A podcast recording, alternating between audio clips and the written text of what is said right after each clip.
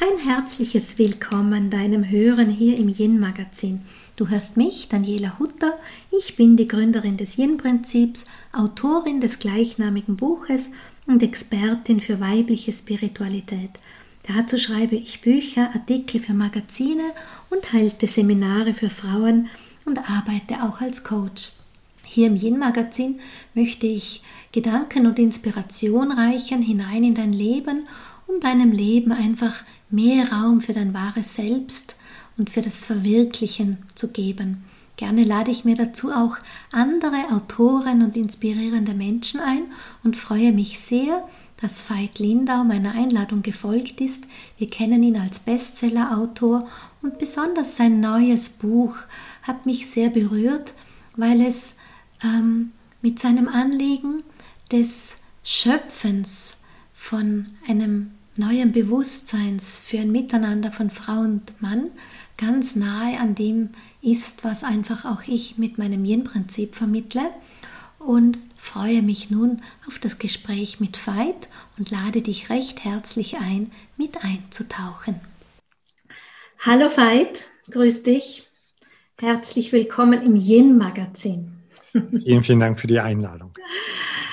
ähm, du, das Danke liegt bei mir, äh, weil einfach ich finde es immer eine große Chance, wenn man mit einem Autor über sein Buch auch sprechen darf und ähm, einfach auch hört, was so seine Motivation ist dafür. Weil ich denke, dich muss ich nicht vorstellen.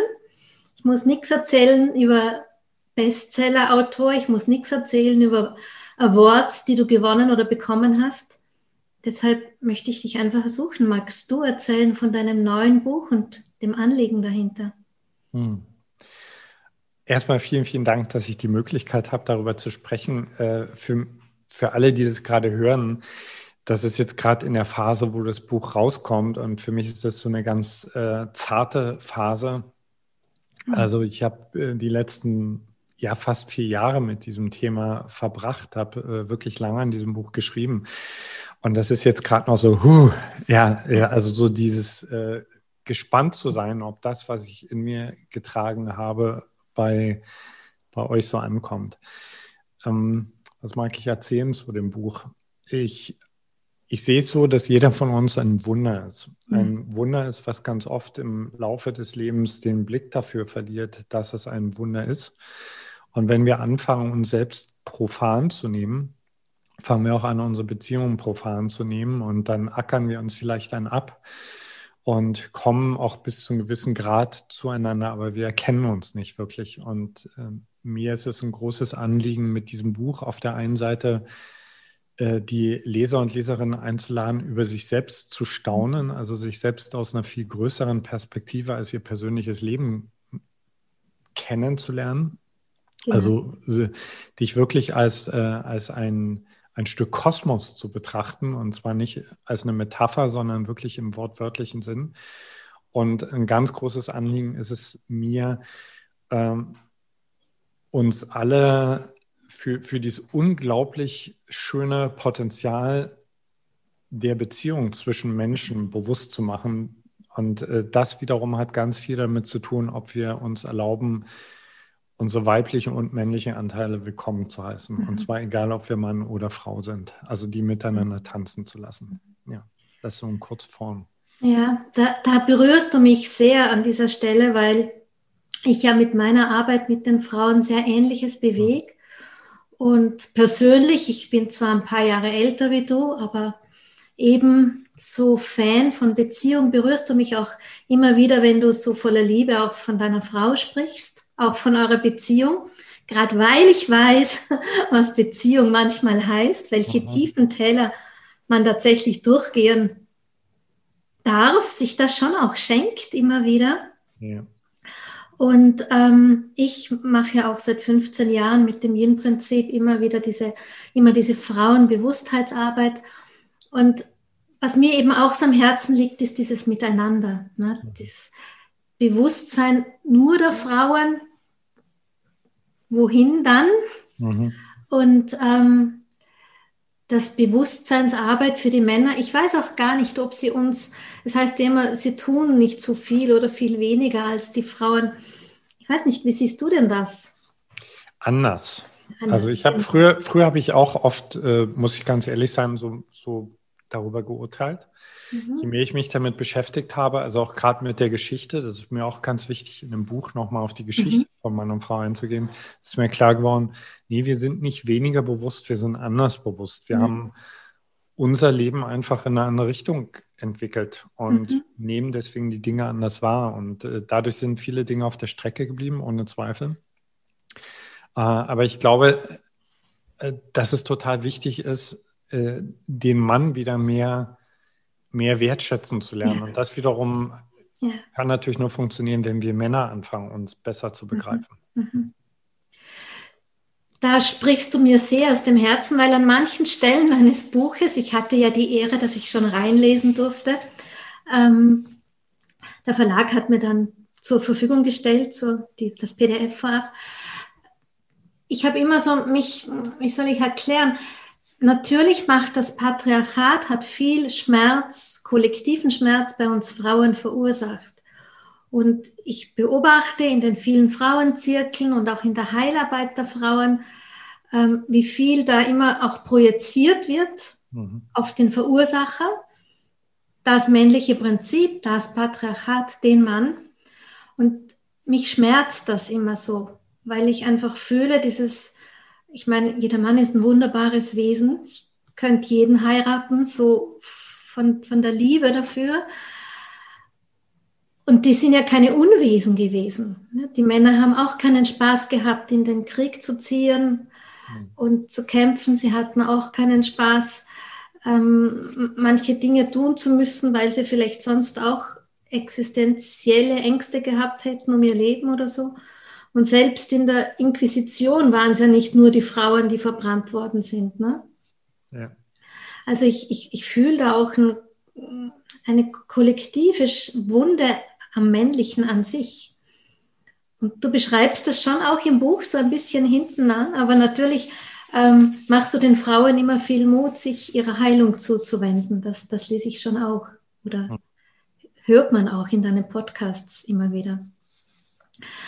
Glaubst du nicht auch, dass man den Männern da manchmal Unrecht tut? Ich glaube, ich glaube, dass wir prinzipiell jedem Menschen Unrecht tun, dem wir pauschal verurteilen. Mhm. Weil, ähm, also letztendlich, aus welcher Richtung ich auch immer wieder ein Leben eines Einzelmenschen erforsche oder auch einer ganzen Gruppe, komme ich immer wieder zu dem Punkt, wir wussten es, wir wussten es einfach nicht besser. Und äh, wir haben alle unser Bestes gegeben. Ja, und äh, ich finde es, äh, ich zögere ein bisschen, weil mir ist wichtig, an der Stelle richtig verstanden zu werden. Also mir ist es wichtig, Verantwortung zu übernehmen. Also für mich ist es extrem wichtig, dass Männer Verantwortung übernehmen mhm. für, für Leid, was durch männliche Prinzipien, durch Männer verursacht worden ist. Äh, übrigens nicht nur das Leid, was wir per persönlich verursacht haben, sondern eben auch Verantwortung für das kollektive männliche Feld.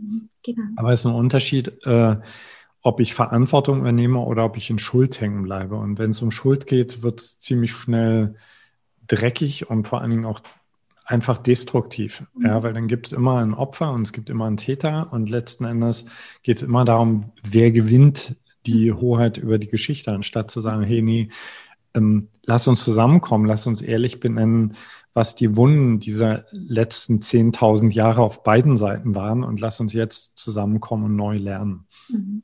Schön, schön.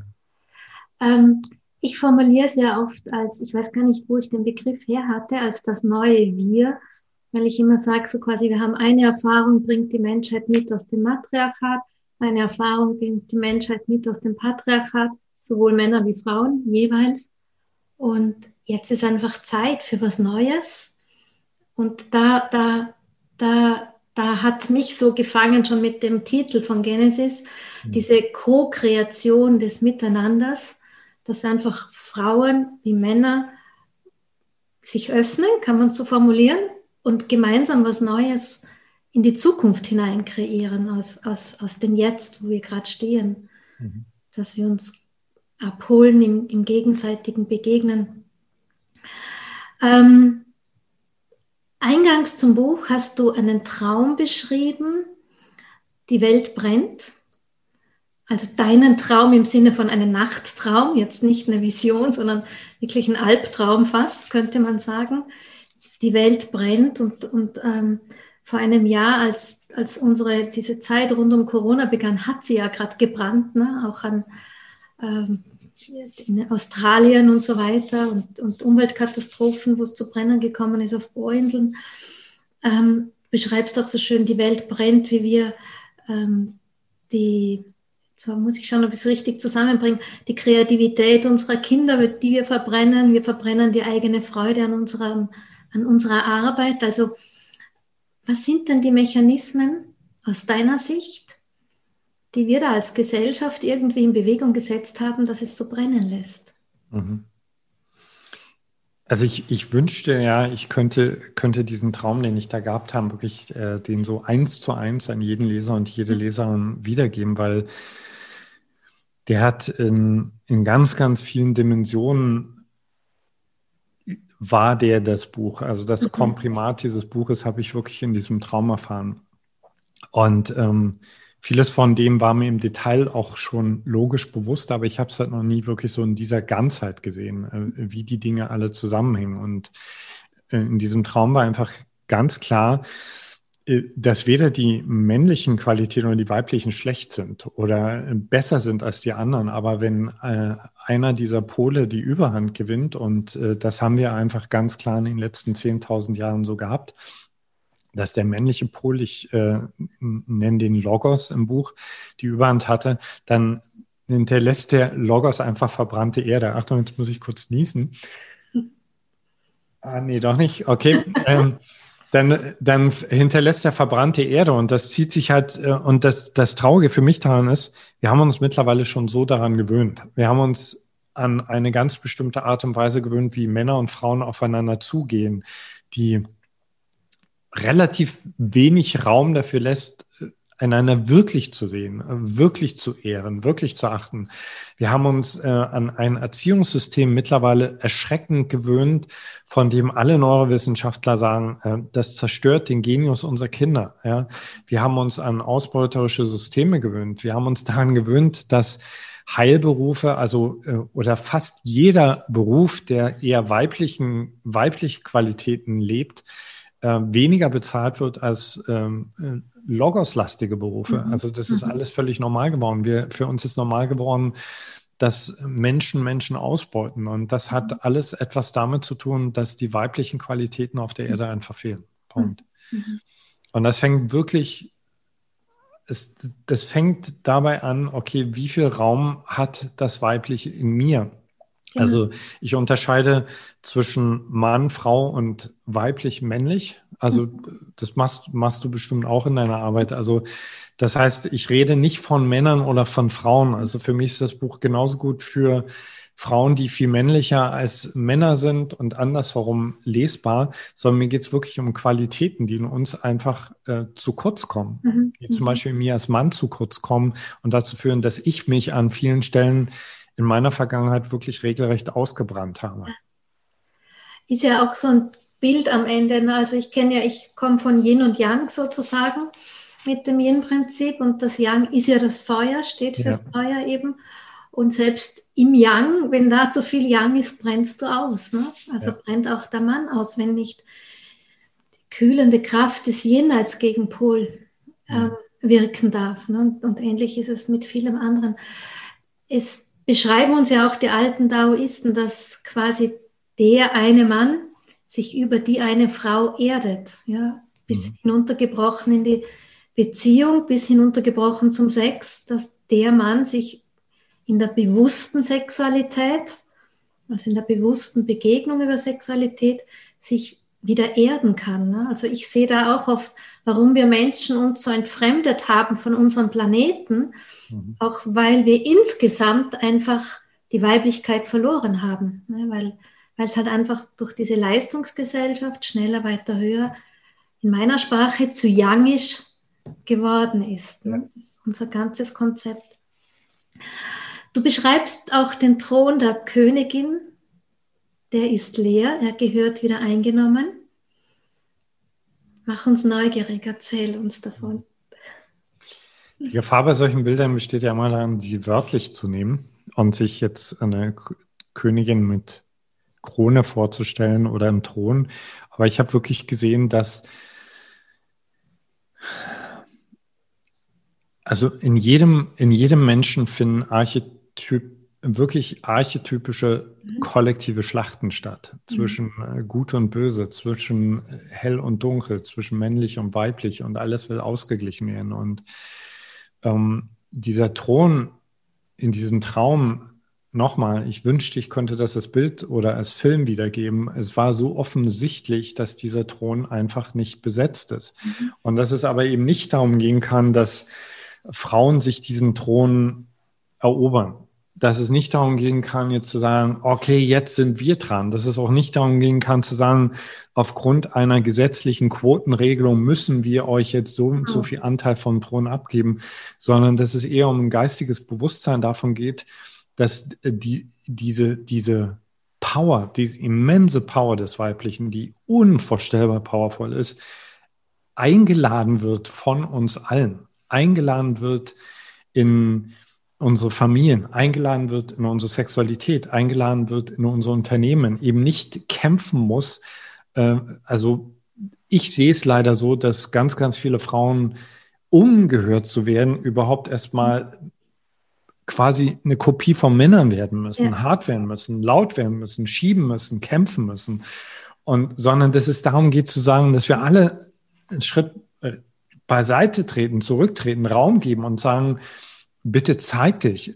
Ja, wir alle wissen ja gar nicht, wie das aussehen wird. Ja, wir können es vielleicht ahnen, aber äh, wir, wir können ja noch gar nicht wirklich erfassen, wie es aussehen könnte, wenn unsere Länder von echten Königinnen und Königen im wahren Sinne des Herzens geführt werden. Also von Menschen, denen es nicht darum geht zu tyrannisieren, sondern die wirklich die einfach lieben, die, ja, die lieben. Punkt. Ich stammel jetzt ein bisschen, ähm, weil das so, die Ahnung so groß ist, auch das Wissen darum so groß ist, dass mhm. es möglich ist und gleichzeitig äh, fehlen, uns fehlen an ganz vielen Stellen die Bilder. Also ich werde dann auch häufig gefragt, ja, Veit, wie, wie soll denn das aussehen? Also erstens, ich bin, ich, ich bin keine Frau und ich werde mich hüten, Frauen zu sagen, wie das aussehen soll. Aber ich glaube, dass selbst Frauen das ganz häufig mhm. nicht wissen. Also ich sehe das auch bei meiner Frau, die eine große Company führt, wie sie darum ringt, mhm. äh, wie ist es möglich, in dieser Welt, die noch so stark von männlichen Qualitäten dominiert wird, weiblich empfangen zu bleiben und ein großes Unternehmen zu führen. Also ich glaube, da stehen uns noch sehr spannende Zeiten bevor. Das kann ich bestätigen. Meine Familie hat hier eine Druckerei, also mittlerer Größe, also für Österreich zumindestens.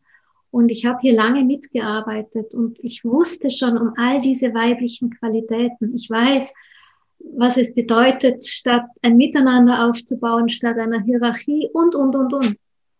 Und trotzdem, es ist unglaublich, ich möchte gar nicht sagen schwierig. Du mhm. stehst einfach da und erfährst dein Nichtwissen. Mhm. Ja, und musst dich irgendwie einlassen drauf, aus diesem Nichtwissen etwas Neues zu kreieren, mit einer Ahnung, bist aber umgeben gleichzeitig von Menschen, die damit ja nicht, ich, wie soll ich sagen, die im Prozess jetzt nicht auf, der gleichen, auf dem gleichen Ausgangspunkt stehen wie du. Weil ja. die sind ja gewöhnt, dass du von oben herab sagst, was sie zu tun haben, wo sie hingehen sollen, wie sie miteinander, wer für wen zuständig ist. Also ich erlebe das wirklich, wirklich als eine große Herausforderung für, für die Gesellschaft am mhm. Ende. Weil das beginnt ja schon in den Schulen das oder in den Kindergärten. Ja, wie geht man mit Kindern um, wenn die so groß werden, dass sie nur in einen Modus der Aktion gehen, wenn sie Druck kriegen? Mhm. Da, da, muss man ganz früh ansetzen. Ähm, ich war ja mal in meinem früheren Leben Montessori-Pädagogin Schön. Ja, das habe ich für meine Kinder gegründet, dazu mal vor 30 Jahren ungefähr, genau. Und ähm, da, da, da ist mir einfach klar geworden, auch für meine Arbeit mit Erwachsenen heute, dass du nichts von außen drüber stülpen kannst. Mhm. Man muss den Menschen diesen Samen reingeben. Manchmal frage ich mich halt, wie lange es noch dauert. Das verstehe ich gut. Fragst du dich auch, wie lang der Prozess? Ja, aber weißt du, da brauche ich gar nicht raus in die Welt zu schauen. Da brauche ich nur in den Spiegel zu schauen und zu sehen, wie langsam ich mich an vielen Stellen entwickle, obwohl ich so viel Glaube verstanden zu haben, selbst Bücher darüber schreibe. Ja. Ja, genau. Ähm, als einer, der sich damit jetzt ganz viel beschäftigt, als einer, der, so nehme ich an, aus einer sehr intensiven Beziehungsarbeit, Umfeld rauskommt, ganz konkret, ganz pragmatisch in den Alltag unserer ähm, Zuhörerinnen, Zuhörer, Zuschauerinnen, Schauer. Hast du da Tipps, Anleitungen, praktisch, ohne dass wir immer nur Philosoph Philosophien teilen? Ja, ja, ich bin ja auch so ein Praktiker. Ich mag das, mhm. äh, ich mag die Frage, was bedeutet das jetzt eigentlich konkret, mhm. ja. Mhm.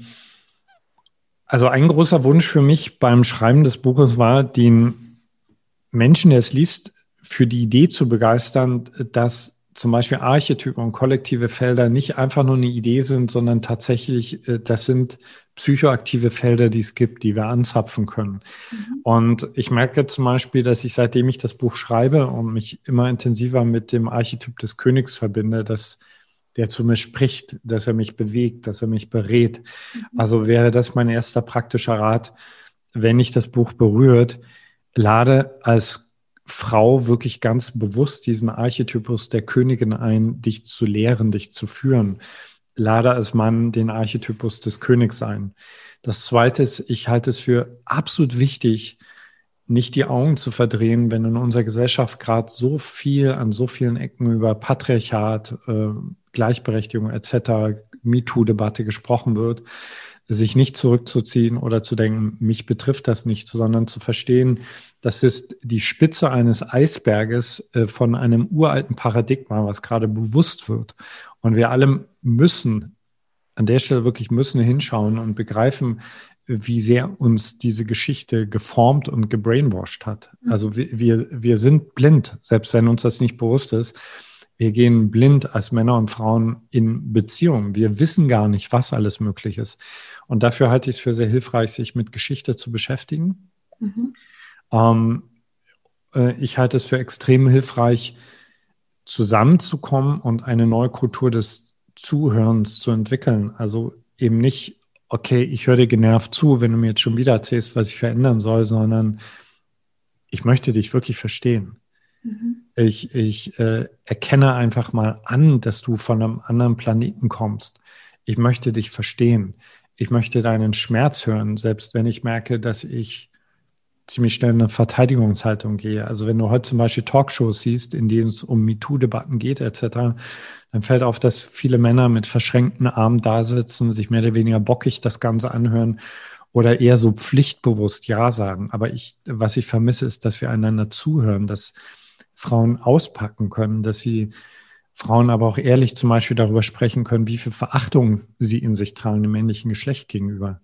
Dass Männer anfangen, ehrlich darüber zu sprechen, wie sehr sie diese Ver Verachtung verletzt und auch äh, an vielen Stellen hindert daran, ihren König voll zu entwickeln. Also wir müssen noch ganz, wir dürfen noch ganz, ganz viel voneinander lernen. Äh, für mich ist das auch ein Buch der Vergebungsarbeit, mhm. also zwischen den Geschlechtern und dann, und dann wird es natürlich erst so richtig spannend. Also wenn äh, zwei Menschen zusammenkommen, übrigens völlig wurscht, ob die heterosexuell oder homosexuell ja, oder wie auch ja. immer gestrickt sind, wenn die zusammenkommen und begreifen, äh, wir sind jetzt, wir sind nicht einmal nur zwei Menschen, wir sind, wir sind wirklich der Kosmos selbst, der sich in unserer Begegnung wiederfindet, mhm. der durch unsere Begegnung entweder Geschichte wiederholen kann oder eine neue Möglichkeit erschaffen können. Wir können diejenigen sein, von denen in 100 Jahren berichtet wird, damals. Genau. Damals. Ja, so wie es irgendwann die ersten Menschen gab, die Sklaverei in Frage gestellt haben. Ja, mhm. davor war Sklaverei normal. Mhm. Ja, so wie es irgendwann den ersten Menschen gegeben hat, der gesagt hat, nein, die Erde ist keine Scheibe, ist eine Kugel. Mhm. So, so wie, du hast gerade Montessori gesagt, ja, äh, so wie diese Frau, die so bekämpft worden ist, die so missachtet worden ist in ihrer Zeit, aber die einen Instinkt hatte, die, die einen Sehen hatte und die gesagt hat, ich setze mich dafür ein, so dass jetzt, keine Ahnung, wie lange das her ist, aber 100 Jahre später viele Kinder selbstverständlich in Montessori-Schulen mhm. gehen. Und so kann jedes Gespräch heute zwischen zwei Menschen mhm. Äh, in einer Liebesbeziehung, aber auch in einer Businessbeziehung etc. kann einen neuen Mythos gebären und dafür möchte ich gern begeistern. Und das ist praktisch, das ist wirklich ganz praktisch. Ja, also wenn zum Beispiel ein Ehepaar eben nicht nur am Tisch sitzt und sagt, okay, wie wollen wir den Alltag planen, sondern sagt, ähm, was wollen wir kreieren? Warum sind wir überhaupt zusammengekommen? Was wird durch unsere Beziehung besser in dieser Welt? Mhm. Während du so gesprochen hast, hatte ich wirklich so ein inneres Bild, jetzt auch so dieses, auch gerade so mit dem Abschluss, wie oft kommen Menschen zusammen und funktionieren eigentlich nur miteinander. Ja. Das braucht man jetzt gar nicht auf Beziehung beschränken, ja. Sondern wenn, wenn wir Menschen ein Verständnis dafür bekommen, dass wir in jedem Zusammenkommen immer etwas kreieren. Ja, ja, das ist so, ich, weil das ist auf der einen Seite, finde ich das äh, erschreckend, ja, weil wir dadurch so viel Verantwortung haben und gleichzeitig ist es so faszinierend. Also jetzt zum Beispiel, wir können sagen, ja, okay, das ist ein Podcast, aber dadurch, dass du mich eingeladen hast und dadurch, dass Menschen zuhören, kann schon wieder etwas Neues in die Welt kommen. Und das, das ist großartig, ja. Ja, großartig. Und gleichzeitig möchte ich aber alle, die uns da zuhören, auch ermutigen, weil stell dir vor, wenn ich nur tanken gehe mit meinem Auto und wie ich dem Tankwart jetzt begegne, mhm. kreiere ich aus der Begegnung in den Alltag hinein ja auch was anderes. Absolut. Wenn, wenn ich diese Bewusstheit von Genesis jetzt übertrage an die Stelle der Tankstelle oder an, bei der Kassiererin im Supermarkt oder so. Ja. Ja. Ich denke, das sind so die, diese Wellen, ja. die wir in den großen Ozean unseres Miteinanders hinein, also die Kreise, die ja. wir da rein entstehen lassen können. Du hast vorhin den, ähm, das Wort Vergebung hier in unser Gespräch gebracht. Es heißt ein großes Kapitel, also ein Drittel des Buches von, von der Aufmerksamkeit her. Ähm, Was bedeutet Vergebung? Wieder ganz praktisch. Erstmal überhaupt ehrlich zu erkennen, dass es Sachen gibt, die vergeben werden müssen. Also ähm, mir fällt auf, äh, also ich habe ja in meiner Arbeit mit sehr vielen Frauen zu tun und ich höre sehr aufmerksam zu. Es viele Frauen unterschwellig und ich glaube, dass es ihnen nicht mal unbedingt bewusst eine Verachtung Männern gegenüber in sich tragen. Ja, und wenn ich mich da mit den Frauen hinsetze in Coachings, ihre Geschichte höre, kann ich einfach häufig nur sagen, verstehe dich. Mhm. Ja, also wenn ich das erlebt hätte, was du mit deinem Vater erlebt hast, mit deinem Bruder, mit dem verstehe ich. Wenn ich dann gleichzeitig noch weiß, du bist die Vertreterin eines Geschlechts, was seit 10.000 Jahren unterdrückt wird, verstehe ich dich. So. Also Vergebung bedeutet erstmal, das überhaupt wahrzunehmen. Ja, ey, das ist nicht einfach nur eine Liebesbeziehung, da ist Verachtung. Also zum Beispiel, das war ein, ein Durchbruch in der Beziehung zwischen Andrea und mir. Andrea ist eine extrem liebevolle Person, dass sie irgendwann einfach sagen konnte, Veit, ganz ehrlich, ich merke, ich komme immer wieder in eine tiefe Schicht von Verachtung, auch von Misstrauen gegenüber Männern. Ich merke, äh, das hat gar nicht so viel mit dir zu tun. Ja? Und wenn es auf dem Tisch ist, dann kann der Eiter abfließen. Und mhm. Alter abfließen heißt für mich nicht das, was ich heutzutage häufig erlebe, ist, also, dass man sich gegenseitig äh, massiv Vorwürfe macht und sich schuldig erklärt, etc. Also Alter abfließen heißt für mich, also mein größtes Vorbild in Bezug auf Vergebungsarbeit ist äh, Desmond Tutu mhm. ähm, und den Prozess, den er in Südafrika zusammen mit Nelson Mandela angestrebt hat. Also zu sagen, wir kommen zusammen und wir hören einander zu. Und solange ich einen Schmerz in mir trage, habe ich den Raum darüber zu sprechen. Und solange du wütend bist, hast du den Raum darüber zu sprechen. Und dann, wenn das alles auf dem Tisch ist, dann anfangen, tiefer hinzuschauen und die Irrtümer zu korrigieren. Zum Beispiel den Irrtum, dass das Patriarchat eine einseitige Angelegenheit gewesen ist. Mhm. Ja. Mhm. Also dazu will ich gar nicht so viel sagen, weil das kann natürlich extrem missverstanden werden. Aber mir war es zum Beispiel wichtig, im Buch zwei Geschichten des Patriarchats zu erzählen. Ja, und, äh, und dann können wir zusammenkommen. Ja. Mhm.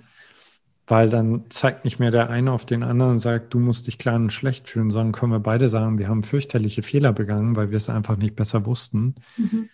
Äh, wir vergeben uns, wir vergeben dem anderen und jetzt wird spannend. Mhm. Was wollen wir jetzt miteinander erschaffen? Mhm. Ähm, was ich mir da so aus, aus auch aus meinem Erfahren jetzt aus der Arbeit, aber auch natürlich aus meinem Leben als Frau, ähm, was meinst du, was stellt sich uns da immer wieder in den Weg? Hast du so dieses ich denke, an dem Punkt stehen wir ja immer wieder, dass wir sagen, wir wollen vergeben oder und trotzdem erlebe ich es manchmal wie so eine unsichtbare Wand, durch die man nicht durchkommt, nicht wegkommt, die nämlich vorankommen lässt. Was meinst du, was da so zwischen den Geschlechtern unbewusst oft steht oder persönlich eigentlich auch? Also Vergebung ist für mich ein, ein Prozess, den ich nicht, äh, ich kann ihn nicht linear pushen. Ich kann mhm. nicht sagen, jetzt habe ich das gemacht, jetzt habe ich das gemacht und jetzt ist es durch, sondern der, da gibt es auch eine Ebene von Gnade drin. Also mhm. ich biete mich an, ich biete mich an, ich biete mich an und irgendwann wird mir die Last genommen. Mhm. Ja. Vergebung hat äh, Schichten. Also ich erlebe zum Beispiel häufig, dass Menschen zu früh vergeben wollen. Also gerade Frauen haben glaube ich, von sich ganz häufig das Bild, ich bin die offene Person, ich bin die versöhnliche Person, ich bin die Person, die auf den anderen zugeht.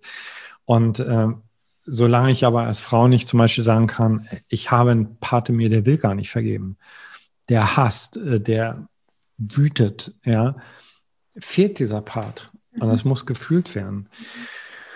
Und dann, glaube ich, gibt es so, weißt du, auf der ganz, ganz tiefen existenziellen Ebene kommt es letzten Endes darauf hinaus, dass Vergebung, glaube ich, der verstörendste Akt für jedes Ego mhm. ist. Ja, klar. Also, weil mein Ego lebt davon, dass es denkt zu wissen, was richtig und was falsch ist. Ja. Und in dem Augenblick, wenn ich mir meine Fehler vergebe oder jemand anderen seine, in Anführungsstrichen, Fehler vergebe, bricht mein Realitätskonstrukt weg. Ja. Also für unsere Seele ist Vergebung der natürliche Zustand, aber für unser Ego ist es äh, die letzte Krücke, die, die ihm aus der Hand gerissen wird. Das ist dann eigentlich dann sozusagen, wenn man sagt, was kann ich tun, um, um, um leichter in den Prozess zu gehen, dann ist es Herzarbeit, ne? was immer Herzarbeit ist, aber diese, diese Qualität des Herzens, den Raum zu geben, mich auf das einzulassen, was nicht mir mein Verstand vorgaukelt ich würde sagen, es ist beides. Also die Basis ist definitiv Herzarbeit. Mhm. Ja, also wenn ich zum Beispiel, angenommen, Andrea und ich haben uns gestritten und das passiert auch heute noch manchmal, da kann ich ehrlich sagen, wenn mein Herz noch gar nicht bereit ist zu vergeben, dann kann ich noch so schlau versuchen. Das wird nicht. Also das Herz ist definitiv die Basis. Aber ich glaube schon, dass der Verstand auch eine wichtige Rolle spielen kann, indem er mir dabei helfen kann, meine Irrtümer die, die, die Unlogik dessen, was ich mir die ganze Zeit erzählt habe, aufzudecken. Also zum Beispiel als, als Mann sich bestimmte Vorurteile, die ich Frauen gegenüber habe, mal wirklich genau anzuschauen, zu merken, das ist eigentlich eine gnadenlose Projektion von Anteilen, die ich in mir nicht mag. Ja, meine Emotionalität, meine Sensitivität, meine Verletzbarkeit, die ich auf Frauen projiziere. Oder zum Beispiel als Frauen, als Frau mal ganz, ganz ehrlich hinzuschauen und zu sehen, wow, wenn ich ganz ehrlich bin, da ist eine Menge Machthunger in mir, da ist eine Menge Manipulation da ist eine Menge Verantwortung für das, was in all diesen Jahren auch schiefgelaufen ist. Also es macht schon auch Sinn, den Verstand einzusetzen für so eine Art von Detektivarbeit. Ja, wobei ich glaube sogar, ähm, das Herz, glaubst du nicht, das Herz, die Liebe, diese Ebene, die will ja schon vergeben, oder? Oder braucht es gar nicht, wenn, wenn ich da aufmache. Ich glaube eher, dass ich dann wieder einen Aspekt vom Verstand habe, der, der mir es nicht, also mein Ego, der mir nicht zulassen will. Und so da, da, da, da, irgendwas noch vor ähm, hinten reinschickt. Ne? Das Herz will ja lieben, die Liebe will ja umarmen. Also ich glaube, dass das Herz oder, also ich nenne es Seele, mhm. äh, immer verletzt wird durch Groll. Ja, weil, weil, weil mein Herz auf einer tiefsten Ebene weiß, du bist ich. Weißt du? Ja. Und äh, egal wie viele Gründe ich aufzähle, warum ich dir jetzt grollen sollte, ich verletze mich selbst damit, weil ja. du bist ich. Äh, und unser Herz weiß das einfach. Unser Herz weiß auch, dass irgendwie der größte Schurke dieser Welt irgendwie immer noch in unser Herz gehört. Und das, äh, solange ich nicht einen Weg finde, um mein Herz wirklich für alles zu öffnen. Und damit meine ich nicht alles gut zu heißen, überhaupt nicht. Aber mhm. in Mitgefühl zu öffnen, verletze ich mich selbst. Mhm. Mhm. Ja, spannend. Ähm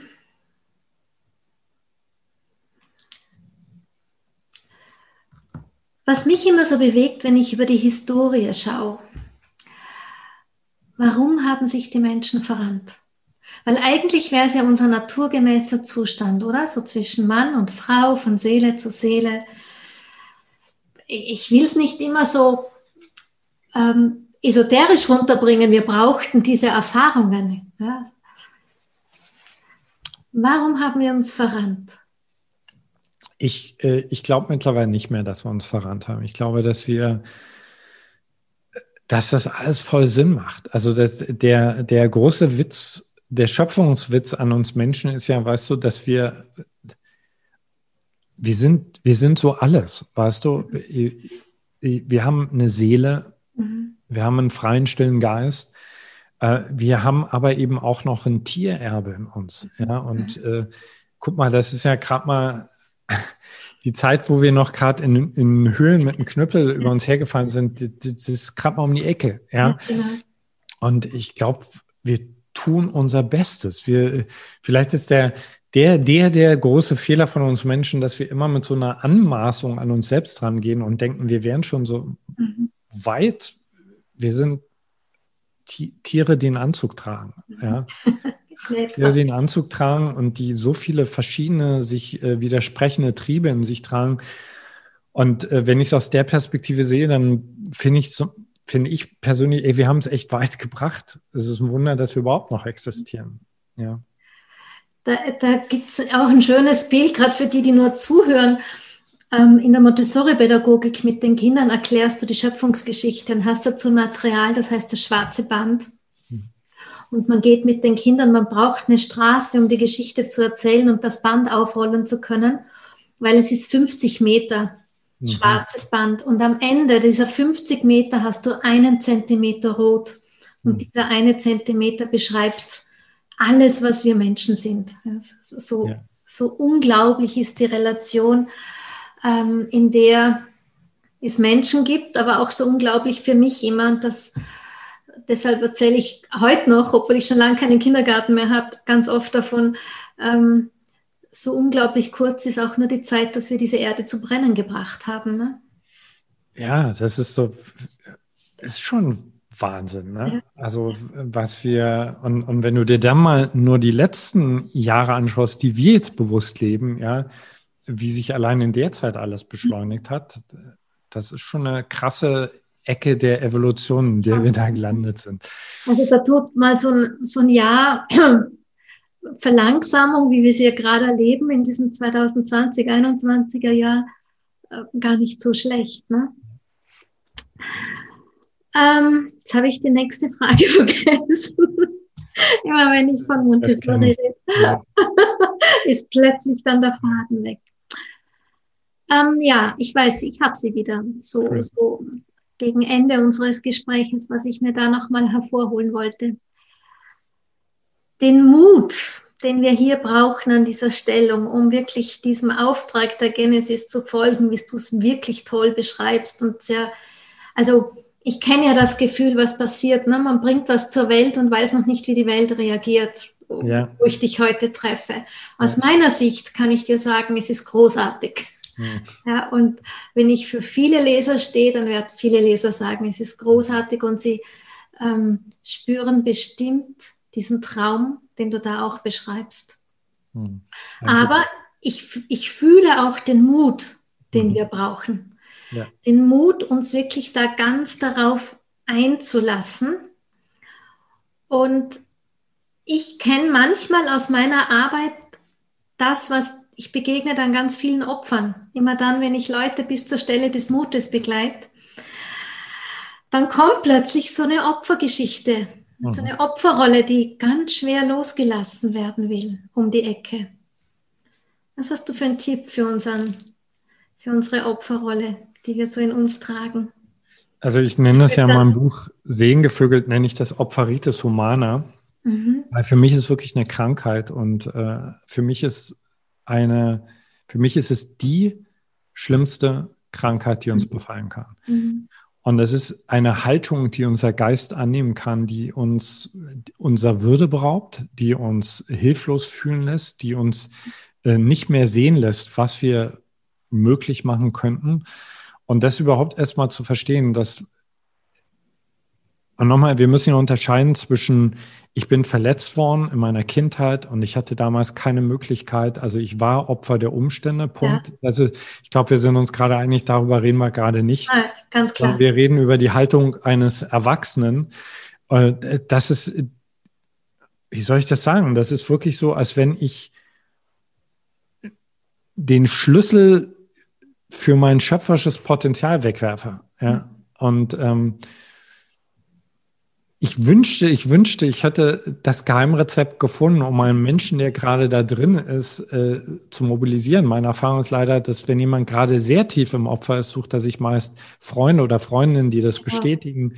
Ja. Ähm, und reagiert sogar meist noch wütend, wenn, wenn du ihn darauf ansprichst. Äh, vielleicht ist das das größte Geschenk, was wir jemandem machen können, der gerade im Opfer ist, dass wir sagen, ich liebe dich so sehr, dass ich nicht mitspiele. Mhm. Äh, ich liebe dich so sehr, dass ich riskiere, dass du mich gleich jetzt ganz bescheuert finden wirst, aber ich kaufe dir dein Opfer nicht ab. Mhm.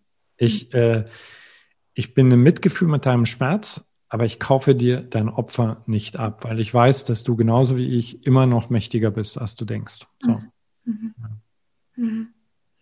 ja, da ich habe jetzt gehofft als Coach und Trainer, ich kriege jetzt von dir das ultimative Rezept, weil ich manchmal auch so, ja. ich, ich bin das halt vielleicht schon manchmal, aber im großen Teil meines Lebens stelle ich mich dem Leben und will einfach den Lebensraum in Anspruch nehmen, den mir das Leben ermöglicht. Ne? Und ich bin manchmal einfach hilflos gegenüber diesen Opfern vis-à-vis -vis und riskiere, so wie du es formulierst, Freundschaften und auch ähm, liebevolle Zuwendung manchmal, dass ich einfach sage, du pass auf, das ist, so wie du es jetzt gesagt hast, das ist eine Krankheit, ja. ja. Hab den Mut, hab den Mut, da rauszugehen und vertraue darauf. Ja. Also vielleicht nicht ein Tipp, aber also was ich mir angewöhnt habe, ist, ich ich adressiere es selten nur noch direkt, weil ich mhm. wirklich dann einfach die Erfahrung mache, okay, das erzeugt eher Widerstand, sondern ich adressiere es eigentlich indirekt, indem ich mhm. darüber spreche und die Kosten, die das hat, äh, so plastisch beschreibe, dass einem schlecht wird, wenn man gerade im Opfer ist. Ja.